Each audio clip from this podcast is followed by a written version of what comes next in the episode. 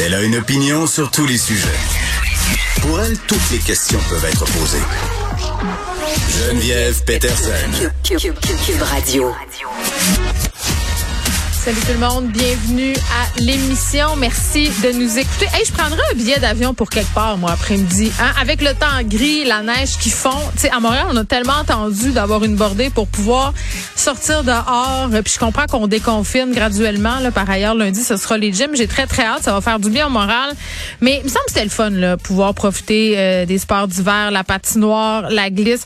Donc, je prendrai un billet pour n'importe où. Pour vrai. Vous, avez-vous envie de voyager? Pour vrai, euh, un, un moment donné, pendant la pandémie, un de mes posts Facebook les plus populaires, été quel pays vous allez visiter ou revisiter en premier quand voyager va être considéré comme étant moins risqué? Et c'était fascinant de voir euh, euh, les réponses. L'Italie qui arrivait pas mal en tête de liste avec le Japon.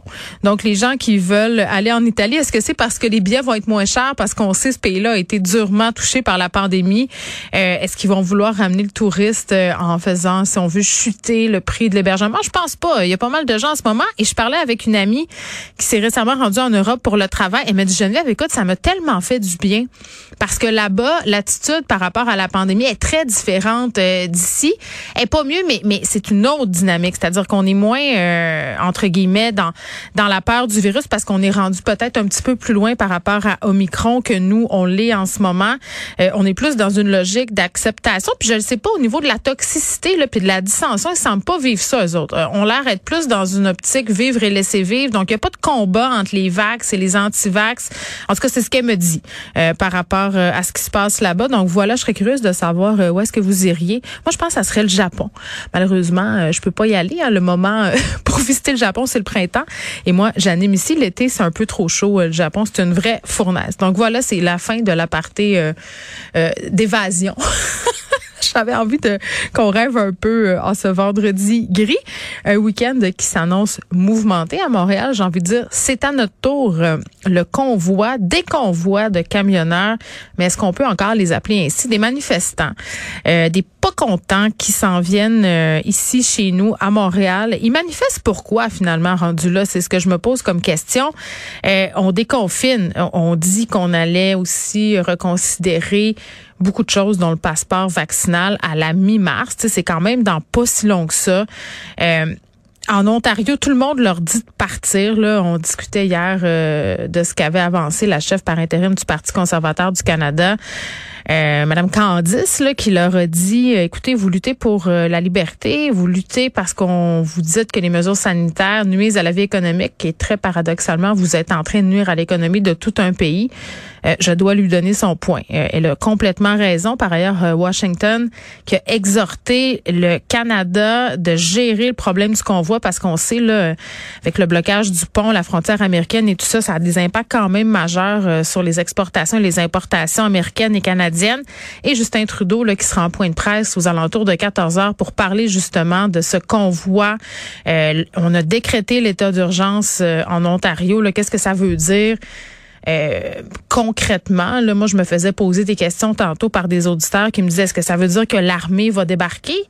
Euh, L'état d'urgence, ça veut pas nécessairement dire ça. L'état d'urgence, c'est simplement donner de plus grands pouvoirs à l'État euh, pour qu'on puisse prendre des décisions de façon plus rapide. Puis on reproche beaucoup ça au Québec en ce moment. Les oppositions disent que le gouvernement Legault devrait la lever cet état d'urgence-là pour pouvoir être plus impliqué dans les décisions qu'on arrête la gouvernance par décret. Donc, c'est un peu le même scénario là, du côté de l'Ontario. C'est ce que ça veut dire, les mesures euh, d'urgence. Mais l'implication de l'armée, euh, c'est quand même peut-être un peu prématuré à ce stade-ci. On n'a pas envoyé vraiment la très grosse cavalerie. Là. Hein, on s'entendra. Euh, il y a des choses à faire avant de faire débarquer les chars d'assaut. Puis en France, on espère que la POC, là, hein, il y aura des, des manifestations aussi. Là.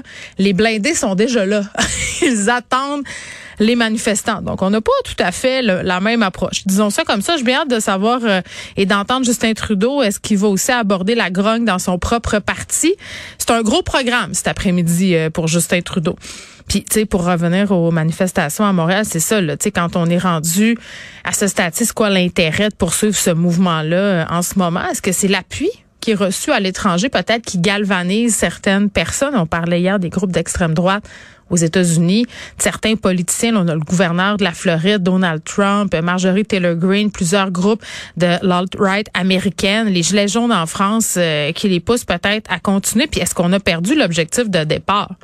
Sais, on l'a vu là, ça s'est pas produit seulement avec ces manifestations-là. Dans tous les mouvements sociaux, quand il y a des séries de manifestations comme ça, on dirait qu'il y a certaines personnes qui deviennent accros à ce moment-là.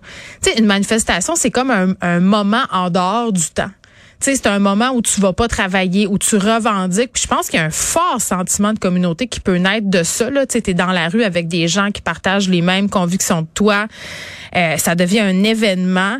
Peut-être qu'on a perdu de vue justement les revendications qui sont passées en second plan. Mais ceci dit, la mairesse Plante qui s'est montrée ferme. En même temps, on veut pas reproduire le désastre en Ontario, euh, Montréal qui a l'habitude des manifestations. Là, donc ça m'étonnerait quand on sait aussi qu'à Québec ça s'est très bien passé. Là, le maire Marchand qui les attendait de pied ferme en disant ben écoutez euh, manifester. C'est un droit fondamental. C'est d'ailleurs ce que dit Valérie Plante, mais il faudra pas qu'il y ait de débordement. Sauf que moi, quand j'entends les gens euh, qui sont dans les organisateurs des convois dire qu'ils viennent pour déranger les citoyens, ben, je comprends que l'objectif d'une manifestation, c'est de déranger, là, sinon on n'en ferait pas. Mais là, je pense qu'il y a des limites et les, les, les gens, l'opinion populaire, l'opinion publique n'est pas très, très favorable à ce que ces gens-là débarquent en fin de semaine ici à Montréal.